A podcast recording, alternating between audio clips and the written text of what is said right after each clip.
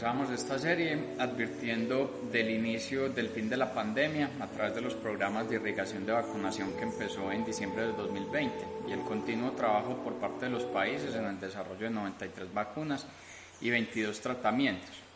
pero evidenciando que posterior de estos elementos vamos a presenciar siete efectos post-COVID asociados al bajo crecimiento económico, el sobreendeudamiento, las crisis en democracia, la desglobalización, el envejecimiento de la población, la guerra en materia tecnológica y los elementos de disputas geopolíticas entre Estados Unidos y China por el poderío económico mundial. En el capítulo anterior nos concentramos en los elementos de bajo crecimiento económico de los países y el sobreendeudamiento, evidenciado en resultados donde si bien en 2021 los países registrarán crecimiento económico, estas tasas no serán suficientes para borrar las pérdidas registradas en el 2020 y de esa manera mm, limitando o teniendo un menor margen de maniobra en la inyección de gasto público debido a los niveles de sobreendeudamiento que están registrando caso de Colombia lo referenciamos con datos de sectorial, donde en el 2021 crecería nuestro país o va a crecer a una tasa del orden del 5,1%, estando 1,6 puntos por debajo de la dinámica de PIB del 2019 y con un nivel de deuda externa como proporción de su PIB que habrá incrementado en 10 puntos porcentuales, llegando a septiembre del 2020 en el 53%. En el capítulo de hoy vamos a concentrarnos en tres efectos post-COVID adicionales para completar cinco de los siete que veremos de manera completa. Estos que veremos en este capítulo se concentran en lo que tiene que ver con la desglobalización o el proteccionismo, el envejecimiento de la población y la crisis en democracia. Si partimos por el elemento de efecto de desglobalización o proteccionismo, pues este ha sido una tendencia que se ha evidenciado incluso antes de eh, los elementos de COVID. Mm, ejemplos referenciados en las políticas asociadas por países como Estados Unidos, China, Japón, Reino Unido con el Brexit y en nuestra región lo que ha ocurrido con Brasil. En época de, eh, de COVID, las relaciones geopolíticas entre Estados Unidos y China entraron en una fase mm, desfavorable y eso centró unas bases para otros países en concentrarse en la recuperación económica de sus naciones de manera individual y no de forma global. Eso empieza a generar un elemento como una especie de balcanización de los estados, creando naciones mucho más fragmentadas, sin interés de cooperación y con unas relaciones mucho más hostiles. Estos elementos tienen una evidencia en la actualidad, viendo la restricción en el flujo de mercancías con mayores imposiciones en aranceles, lo que está ocurriendo en la actualidad con el limitante en el acceso a las vacunas por parte de diferentes países y elementos incluso en restricciones en el flujo de personas que en época de pandemia ha sido una evidencia con la caída en el volumen de turismo a nivel internacional. Si bien estas medidas de desglobalización y de proteccionismo pueden generar unos efectos favorables y en el caso de Colombia se puede ver con una mayor relocalización por parte de compañías, una mayor promoción en el tema de la industria local que genere mayor nivel de empleabilidad, las presiones en el acceso a materias primas serán muy relevantes, más en una nación como nuestro país donde eh, gran cantidad de las materias primas son importadas.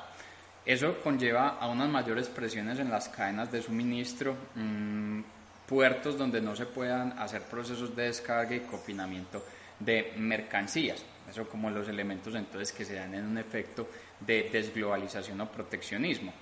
Y si lo ejemplificamos con algunos datos, pues vale la pena mirar la evolución de mercancías exportadas a nivel mundial. Los datos en el 2019 apuntaban que el comercio internacional era del orden de los 18.932 billones de dólares, una cifra que es muy similar a la que se registraba hace cinco años. En el 2014 hablamos de 19.000 billones de dólares de comercio internacional. ¿Qué quiere decir? Que el efecto de proteccionismo ya lo veníamos presenciando. Para 2020 se estima una reducción en ese comercio mundial del orden del 7,7%, llegando a los 17.000 474 billones de dólares y los lugares donde mayor caída en comercio internacional se presentará serán las Américas, tanto en el norte como en el sur, con tasas entre el 10 y el 11% y la única región que mostrará crecimiento es Asia con una tasa del 2%. Una vez superada la pandemia, vamos a estar enfrentados a un efecto post-COVID asociado también a temas de crisis sanitaria. Y es que este efecto ha venido avanzando de una manera silenciosa en diferentes años en, la historia y tiene que ver con el envejecimiento de la población y los limitantes en el recambio de la, de la misma. Y eso ha sido los resultados, por un lado, de elementos favorables en que la expectativa de vida de las personas se ha aumentado, pero por el otro lado, en aspecto desfavorable, en que los volúmenes de tasa de, de natalidad se han disminuido. Si esta tendencia no se revierte en estos indicadores, pues vamos a estar enfrentados a lo que sería una bomba de tiempo demográfica lo que implicaría mayores necesidades por parte de los países de inyectar gasto público para los sistemas de salud y en otros países buscar generar una cobertura universal en salud. Pero hablar de una mayor inyección de gasto público en salud con países con altos niveles de endeudamiento y lo que veíamos en ese segundo efecto post-COVID de sobreendeudamiento, pues van a tener muchos limitantes en su materialización. Y si nos vamos a ejemplificar un poco este efecto post-COVID del envejecimiento de la bomba de tiempo demográfica, pues vale la pena tomar los datos de nuestro país. Y resulta que en 1995 la población mayor en nuestro país, aquellas personas en edad superior a los 60 años, era del orden del 7,5%. En 25 años, o sea, al cierre del 2020, esta población casi que se ha duplicado en tasa de participación, llegando al 13,5%. Y la población menor a 26 años, es decir, los niños y jóvenes, en 1995 era la mayor parte de la población, con el 55%. Para el 2020 habrá cerrado en el orden del 43,5%, o sea que habrá perdido 12 puntos de participación en la distribución de la población. Y se estima que de aquí a los próximos 10 años, o sea, en el 2030, la población mayor a los 60 años ya llegará a participar cerca del 20% y la en edad inferior a los 26 años será eh, con una participación eh, o habrá disminuido su participación en orden de 10 puntos porcentuales, materializando esa bomba de tiempo demográfica y siendo ese el, cuarto efecto post-COVID o el segundo que estamos analizando en este capítulo.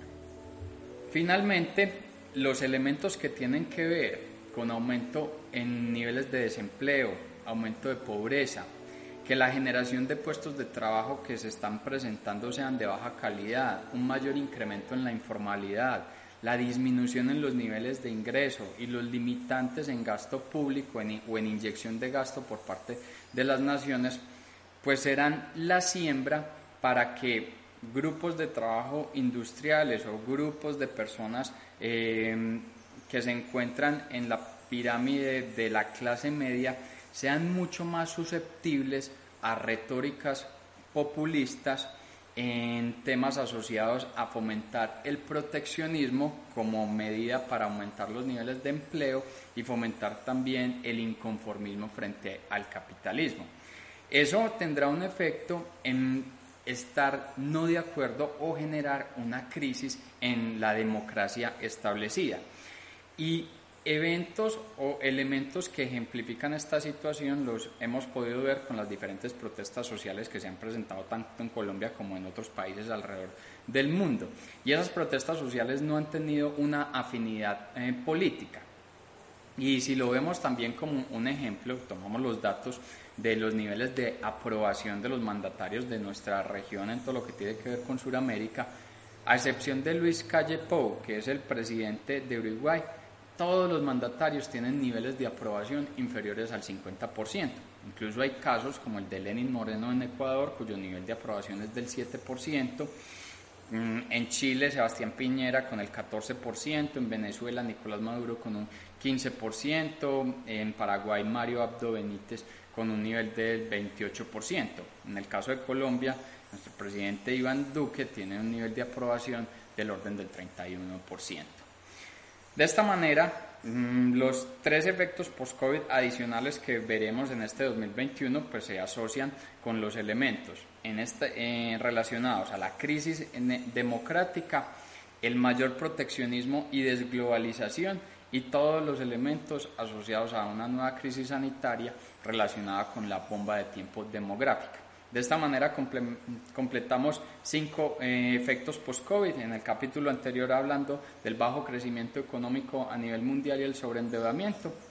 Y en el próximo capítulo pues nos concentraremos en lo que tiene que ver con Guerra Fría tecnológica y la disputa por poderío económico entre Estados Unidos y China para completar de esta manera el análisis sobre los siete efectos post-COVID que veremos en el 2021.